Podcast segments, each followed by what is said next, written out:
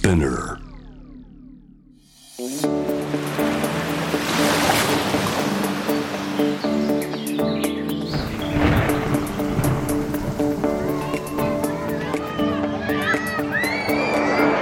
SDGs Explain for Business SDGs を仕事に生かすナビゲーターは SDGs を軸に活動するワールドロード CEO の平原伊文です国連が掲げる持続可能な開発目標 SDGs を達成するためには個人はもちろん企業政府それぞれが考えアクションを起こしていかなければなりません。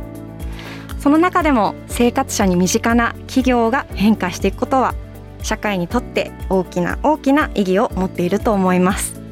この SDGs を仕事に生かすでは試行錯誤しながら SDGs に取り組んでいる企業のアクションや抱えている悩みを共有していきます。さて10月1日生活に身近なさまざまな商品の値上げが行われました。新型コロナウイルスのワクチン接種が進んだ欧米などで需要が戻ってきて供給が追いつかない状況。これによってコーヒー豆の相場が高騰しているそうです。コーヒーも消費される場所と生産される場所が遠く離れていてさまざまな課題が指摘されているものの一つだと思います。こういった課題へのアクションそして悩みとはどんなものがあるのでしょうか。今回はブルーボトルコーヒージャパン合同会社の代表伊藤亮さんにお話を伺います。ではゲストをお迎えする前にまずは SDGs 関連ニュースをお届けします。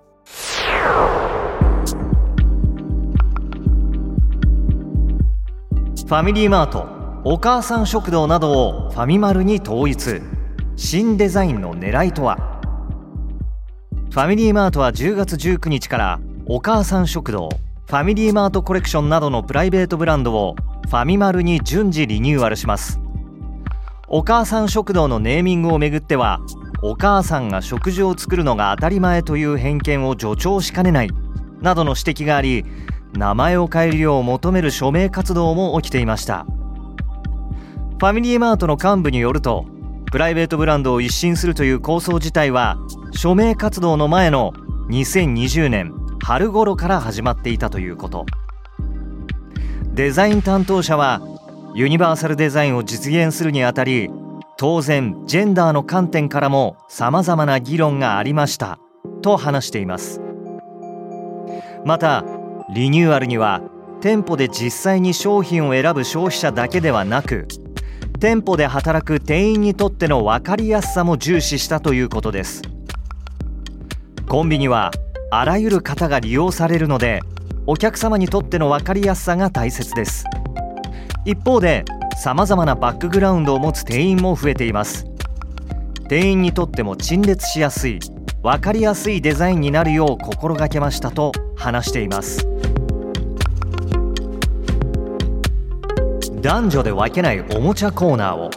カリフォルニア州で大手小売店に義務付ける法律が成立。おもちゃや育児用品を男女で分けずに陳列するコーナーを設けることを大手の小売店に義務付ける法律がアメリカカリフォルニア州で成立しました。BBC によるとアメリカで初の法律となるそうです。新法は子ども向け商品のジェンダーバイアスに対処することを目的としていて男女別のコーナーを設置すること自体を禁止するものではありませんが性別で区別しない一角を設けなければいけないとしています。ロサンゼルス・タイムズによると法案を提出した民主党のエヴァン・ロー議員はスタッフの幼い娘が母親にどうして男の子のコーナーに行かないと欲しいおもちゃが見つからないの？と尋ねたという話を聞いたことが法案作成のきっかけになったということ。またロー議員は女の子がパトカーや消防車周期表恐竜のおもちゃなどを見つけられるようにすることが目的の一つです。私は州としてダイバーシティとインクルージョンの価値を示すことが重要だと考えています。と話しています。BBC によるとアメリカの小売業者の中にはビジネスにおけるジェンダーの固定観念から脱却するための措置をすでに取っている企業もあるということ。ディスカウントストア大手のターゲット社は2015年店内においてジェンダーに基づく表示の一部の使用をやめることを発表しています。以上 SDGs ニュースでした。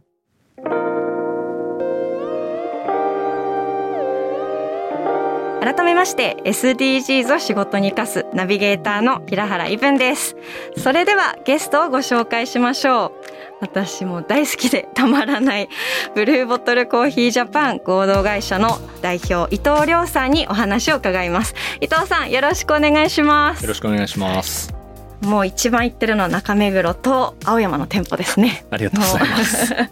昨日も朝会で青山の店舗に行きました。そうですよね。行っていただいてありがとうございます。ぜひまずは自己紹介をお願いします。はい、今ご紹介預かりましたブルーボトルコーヒージャパンの代表をやっております伊藤亮と申します。本日はよろしくお願いします。よろしくお願いします。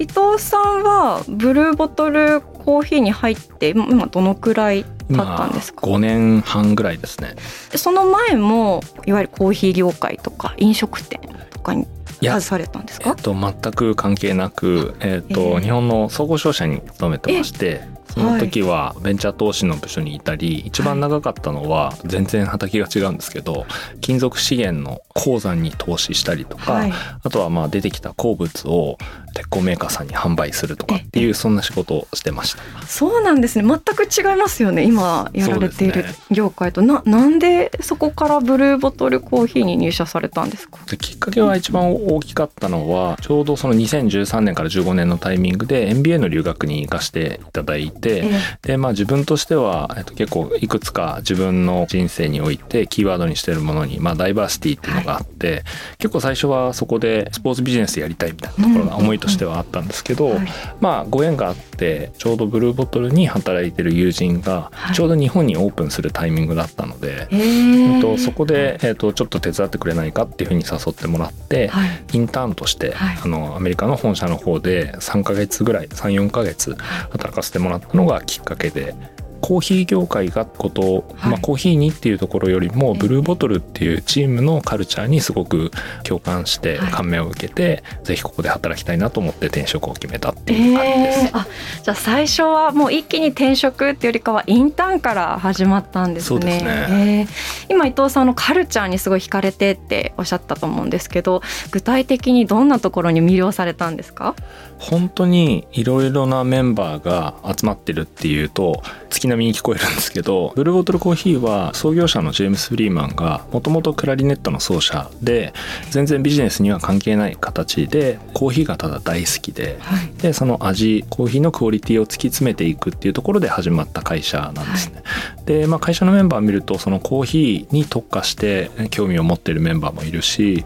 デザインっていうところに興味を持ってるメンバーもいるし、はい、人との関わりっていうところにパッションを持ってるメンバーもいれば、もちろんビジネスとしてスケールするっていうところもあると。はい、でなんかそれらが100ゼロじゃなくて全員のいいところを集めてい。くのには時間がかかるかもしれないけど、集められたら今までにない新しい素晴らしいものが作れるよねと、スペシャルなものができるからそこにエネルギーと時間を使おうっていうところをなんか全員がこう芯で感じているっていうのがすごくカルチャーとして感じて、はい、えー、僕の先ほど言ったちょっとダイバーシティの考え方ともすごく似てたので、はい、い。やこういうところで働きたいなっていうのはすごく思ったっていうそんな経緯でした。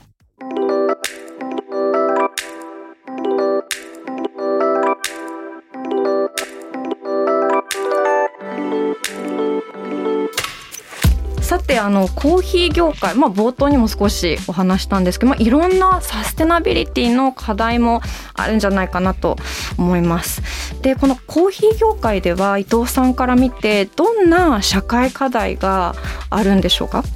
そうですねとコーヒーの世界の中でいきますといわゆるそのスペシャリティコーヒーと呼ばれる動きが出たのが2000年初頭でそれまでお付き合いがなかったところもダイレクトにファームのコーヒー農園の方から買い付けるっていうところをやりだしたコーヒーショップが出てきたのがこう始まりとして2000年初頭ぐらいなんですけども、あの今のおっしゃっていただいたサステナブルっていうところで言うと環境問題がやはり一番大きいと思います。コーヒーの2050年問題っていうのがありまして何ですか？環境がやはりまあ変わっている気温が上昇している、えっと、降水量が減っている湿度が上がっているっていうこういった環境の変化にコーヒー自体そこまで強い種ではないので、えっと、収穫量が激減している地域がブラジルであったりとか中南米を中心にかなり増えているっていうところがあって、そうなんですね。で一方でコーヒーの消費は、まあ、今中国が市場としてオープンしたのもあって、はい、ここ数年で消費量はもうめちゃくちゃ伸びてるんですね。でなので、はい、製造の方はかなりそれで2050年までに半減するっていうふうに言われていて、はい、でも需要は伸び続けているっていうところで、少しそこでアンバランスが起きると先ほどおっしゃられてた価格の高騰っていうのは起こりやすい状況にはあるっていうような状況ですね。知らなかったです。2050年のコーヒー課題って知らなかったです。はいでどうでしょう？あのすごくコーヒーを作るにあたって、まあ、いろんな過程があってその中にも結構カーボンニュートラルじゃないんですけども CO2 にも関連する課題もあるんじゃないかなって思っていた矢先にアメリカのブルーボトルコーヒーさんがプレスリリースで2024年までのカーボンニュートラルの実現を宣言されたと思うんですけどこちらはどんな経緯があって起きたのでしょうか？そうですね、はい、少し歴史を振り返るというか、ええ、すると2002年にまあブルーボトルができたのか、あのいわゆるベイエリアと言われるサンフランシスコ周辺のまあファーマーズマーケットで創業者がカートを引いてコーヒーを入れたというのがスタートなんですけれども、はい、やはりまあファーマーズマーケットでサステナブルっていう考え方っていうのはもう本当にあの昔から育まれていて例えばプラスチックを使わないことだったりとか、リサイクルの紙を使うことだったりとかっていうのはそういう意味では創業期からサステナブルって僕らが大事にしてるコアの一つとしてすごく根付いていたと。でその中で今回先ほどおっしゃっていただいた、まあ、カンボニュートラルの宣言をしたっていうところの最大の特徴としてはあのバリューチェーン全体の、まあ、コーヒーのファームからあと最終的に製品が消費されるまでっていうところまでをカバーして、はい、ここでニュートラルになるっていうのを目指すっていうのが最大の特徴なんですね。はい、でそこを少し申し上げると、まあ、いわゆるともと大切にしていたものとしてサステナブルはあるんだけれども、はい、お店を、まあ、例えばコーヒーを販売して、お店をそれが出た後は、どうにもできないというか、えっと、じゃあ僕らってそこのお店の中までがあのサステナブルですって言って言ってていいんだっけっていう議論は社内ですごくあったんですね。でその時に本当に社会に対してインパクトを出すという意味でニュートラルにならないと環境のためにならないし、僕らサステナブルを大事にしてるって本当は言えないんじゃないかっていうところが、はい、あの大きくずっと議論としてはあって、はい、今回なので、まあ、このタイミングでそういった宣言を出させてもらった背景にはカバーする領域をそこまで広げて、はい、僕らは業界のリーダーとしてそこにコミットをちゃんと示していくんだっていうところをあの出していこうっていうのが背景としてありました。そうだったんですね。本当店舗だけではなく全体としてあのこのカーボンニュートラルっていうところを取り組んでいくっていうことだったんですね。はい、はい、その中でもすごく印象的だったのがサプライヤーさんとのパートナーシップのところだったんですけども、うん、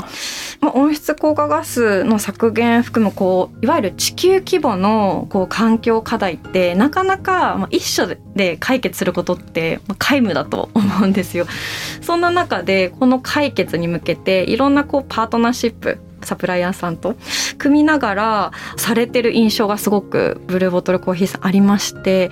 何かこれについてどうお考えですか？パートナーシップ。そうですね、はい、やはり僕らがコーヒーショップとしてやりたいこととしては、まあ、コーヒーであったりフードもすごくこだわってるのでコーヒーやフードをあの届けるそういった美味しい体験をより多くの人に届けていくっていうのを考えた時にあのサステナブルにも環境問題のサステナブルもあるけれどもそういった仕組みがちゃんとサステナブルに未来に向かって回っていく、うん、そういった体験を作り続けられるっていう意味でも考えていて、はい、そうなるとなんかバリューチェーンの一個だけじゃなくて全体がいい形で循環していかないとそれって実現できないよねっていう考え方はもともとあったんですね。まあ、そういった意味で今回の宣言の中でも僕ら結構サプライヤーさんそれは例えば路地であの運んでいただくトラックであったりとかそういった輸送を行っていただく方もそうですしあの実際生産していただいているコーヒーのファームの方々もそうなんですけれどもコード・オブ・コンダクトといって、まあ、行動規範っていうのに、はい、あのサインしていただいていてでそこはあの、まあ、環境問題に対して配慮したオペレーションになっているかとか、はい、CO2 削減にあの対してどういうアクションを取っているかとかとまあ一部そのあの労働問題とかのヒューマンライツの考え方っていうのも項目に入っているのにサインしていただいて、じゃあ僕らチームとしてこういった課題に対して取り組んでいるっていうことを、まあ、コーヒーっていう商材だけれどもそのバリューチェーン全体態でやっていきましょうっていうのは、これまでもコミュニケーションとして取っていて今回まあ宣言を出すにあたってようやくそれが結構形にがっちり固まってきたっていうところはあるかなと思います。そうだったんですねもうそこはもう完全にフルコミットしてされてたんですね。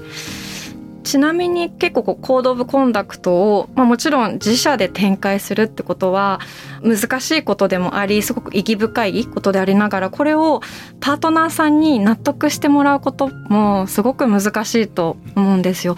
そこはブルーボトルコーヒーとして何かこう意識されてることパートナーコミュニケーションでとかございますか？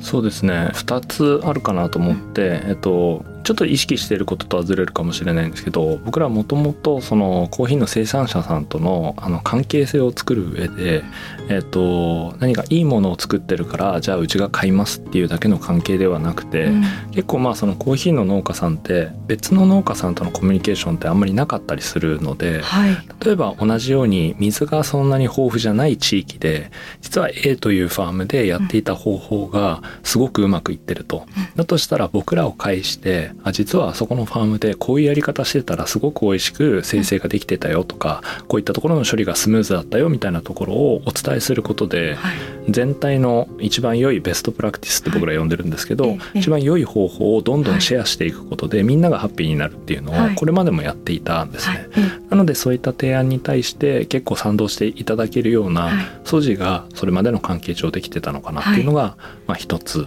あります。えー、はいもう一つが僕らのそのコアの大切にしているサステナブル一つご紹介したんですけどもう一つホスピタリティっていうのがあって、はい、ホスピタリティはお客様に対して、まあ、あのお店に来ていただいているのでもちろんホスピタリティを持って接するっていうのはそうだけれどもそれってお客様だけじゃないよねと。うん、でそれって我々と一緒にパートナーで僕らは最終的にコーヒーという商材をまあ、あのコーヒーというあの飲料の液体にしてお客様にお渡しするっていう最後のバトンを担当させてもらってると思っていてそれまではあのそれが食物としてちゃんと育ってで処理がされてで輸出されて日本に運ばれてきてで焙煎をしてっていういろんな過程がある中での最後のバトンだからじゃあそれに関わっていただいている人たちにももちろん僕らはホスピタリティを発揮してじゃあそのストーリーがどういう思いで作られたコーヒーなのかをちゃんと伝えることだったりとか、はい、っていうことはやっていかないといけないよねっていうのは考え方としてあったので、はい、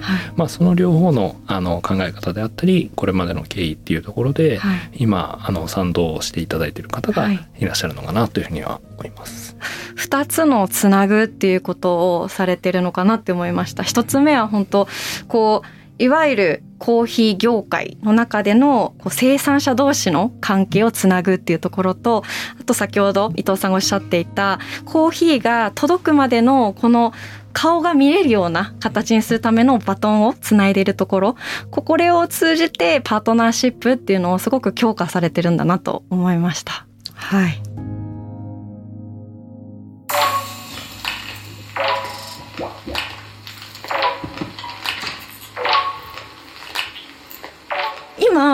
ーヒーができるまでのバトンの話を聞いたんですけどもこれちょっと話の観点を変えてこう店舗開発のところも聞いていきたいなって思っていてコーヒーの生産者さんを選ぶ時のある程度のこうブルーボトルコーヒーさんのこう基準があると思うんですけども店舗開発も何かこう選定基準とかってあるんですか？そうですね、うん、あります 結構いわゆる飲食業態としては特殊かなと思うんですけどやっぱり僕ら美味しさっていうところを、まあ、先ほど申し上げたそのサステナブルとあとホスピタリティの最後のもう一つがデリシャスっていう美味しさっていうところが僕らのコアなんですけど美味しさっていうのが3つから成り立ってると思っていて一つはその素材から来る美味しさ、まあ、本当にそのものとしての美味しさ。あとは美味しい時間っていう意味でホスピタリティ。なんかその時に声をかけてもらった一言で美味しくより感じるとか。いうところの美味しい時間っていう考えとあと美味しい空間なので、えっと、空間のデザインっていうのをすごく考えています。でそういった意味で店舗開発は結構3つ目のそのデザインの部分もあるかなと思っていて、まあ、外からの光がよく入るところであったりとかもともと立地選定っていうところで言うとその街がどういった歴史どういった時間を積み重ねてきているのかそこに僕らがコーヒーショップとして入った時にそこにコミュニティができることに僕らが貢献できるだろうかっていうのは考え方としてすごく多いんですね。はい、店舗開発やっててこういろんな候補地を巡っていく時にふとした瞬間にここはどういう地域なのとかどんな人が生活してるのみたいな話の後にふとこの空間でこの景色を見ながらうちのコーヒーを飲んだらみんなどんな気持ちになるんだろうねみたいな話をがふわっと出るんですね。それこそインスピレーションをもらえるような時間になるだろうかとかそれはお客様にとってもそうだし、はい、うちのメンバーがここに働いてるんだっていうことを、例えば大切な人に自信を持って言える場所になるかなとか、はい、ここにまた来たいなって思えるような、働きたい場所が作れるかなみたいなのが、空間の考えとしてはすごくあるっていうのがあるのと、あとはやっぱり僕らが出ていくことの意味っていうのがどういうところにあるだろうかっていうところがやはりまあコーヒーショップってもともといろんな人が集って一杯のコーヒーを間にしていろんな話をしていろんな意見が交換されてアイデアが交換されるっていうそういう場所だったっていうのがもともとのコーヒーショップのあり方としてはあるので、はい、僕らとしてはどこまでもそれをちゃんと実現し続けなきゃいけないよねっていうのがそれは世界中どこであっても一緒っていうところで言うと、そういった場所に僕らがちゃんと出してお店作りをしていこうっていうのが根底にあって、そういう意味だとデザインも1店舗1店舗ゼロから作っているのであの僕が好きな言葉として、はい、周りとその入る建物との対話をするっていう表現を使うんですけど、はい、じゃあどういう素材が使われていて、なんかどんな時間を積み重ねてきた場所でどういうことを大切に思ってる人たちが周りに住んでいてそれを僕らなりに勉強させてもらってで消化して表現するとしたらこういうデザインになるよねっていうのを結構プロセスとしては1店舗1店舗やっているので、はい、あのそういった形でのお店作りっていうのはあるかなと思います。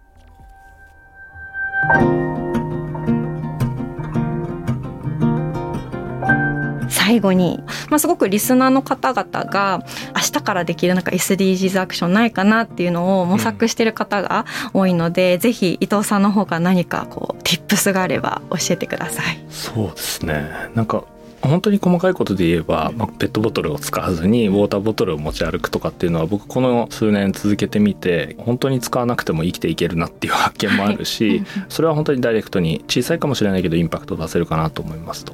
あともう一つは興味を持つなんか好奇心を持ってくださいっていうとすごい偉そうなんですけどなんかその例えばあの自分が好きなものそれは食べ物でもコーヒーでも洋服でも何でもいいと思うんですけどそれがどういう背景のもと作られたものなのかとかどこから来たものなのかっていうのに興味を持って思いを馳せるだけでもそれってちょっとダイレクトじゃないように見えるかもしれないけど最終的にそれってサステナブルにつながると思っていてじゃあこのコーヒーってどういう国から来たんだろうあこういう状況があるんだでこういう生活をしている人たちが作ってくれたんだっていうことが分かるだけでもっと大切にしたいと思うし、もっとこれを飲みたいと思った時にとか食べたいと思った時に自分としてどういうふうにしているとそんな世界が実現できるかなっていうふうに自然と思えるきっかけになるんじゃないかなと思って、何か今いきなりじゃあ地球のどこかで伐採されてる森林について考えましょうとか絶滅しそうな生物について考えましょうって言ってもぱりどこかリレートできないので、自分の好きなもののその積み重ねてきてる、あの過去のあの旅というか、時間っていうのに興味を持つっていうところは一つ大きなステップかなと思います。はい、はい SDGs を仕事に生かす。今回はブルーボトルコーヒージャパン合同会社の伊藤亮さんにお話を伺いました。伊藤さんありがとうございました。ありがとうございました。SDGs Explain for Business SDGs を仕事に生かす。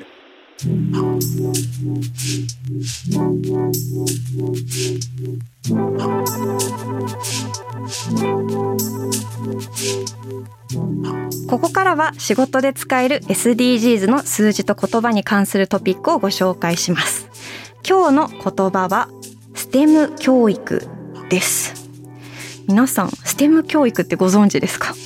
私もあの聞いてはいたんですけどもこの STEM の中にどんな要素が入っているのからちょっとまずお話しさせてください。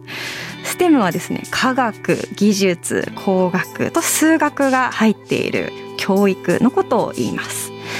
で実はですね2019年の OECD のデータによりますと15歳時点では男女の理数科目の成績にはほとんど差がないのにもかかわらず大学でなんと理工系の学部に入学する日本の女子学生は16%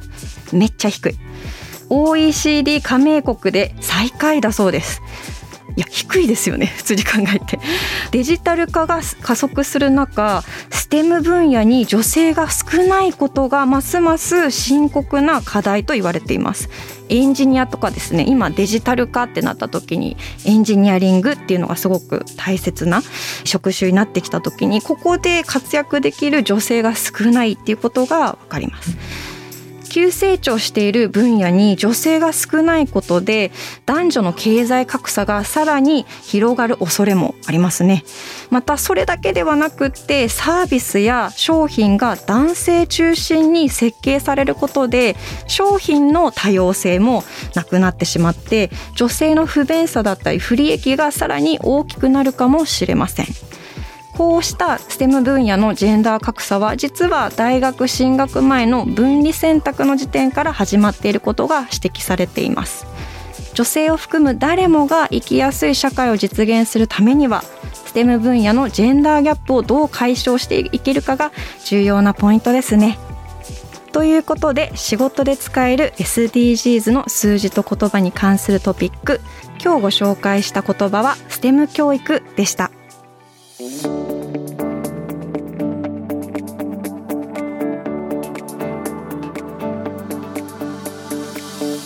お届けしてきました。SDGs を仕事に生かす。今回はブルーボトルコーヒージャパンの伊藤亮さんにお話を伺いました。今日感じたのはもうすべての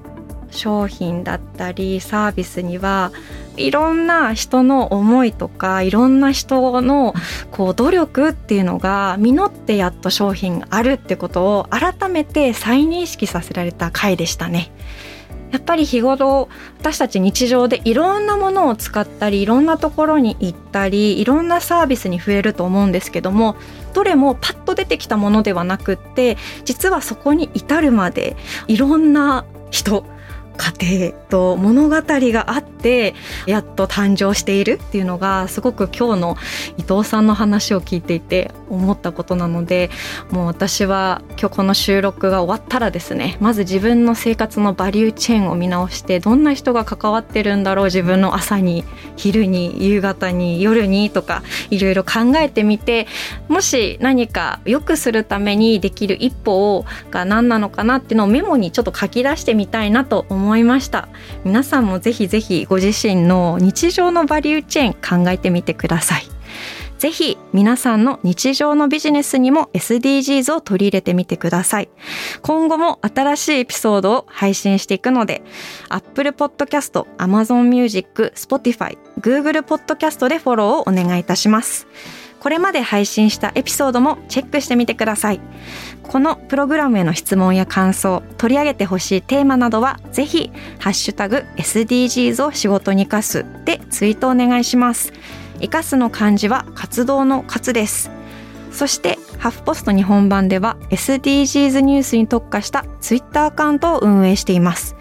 日々の SDGs ニュースを知りたい。けどなかなか時間が取れない人に代わってハフポスト日本版が140文字でサクッとニュースを読み解きます。ぜひフォローしてみてください。ハフポスト日本版の SDGs ニュースに特化したアカウント名はハフポスト SDGs 仕事に役立つ SDGs ニュースです。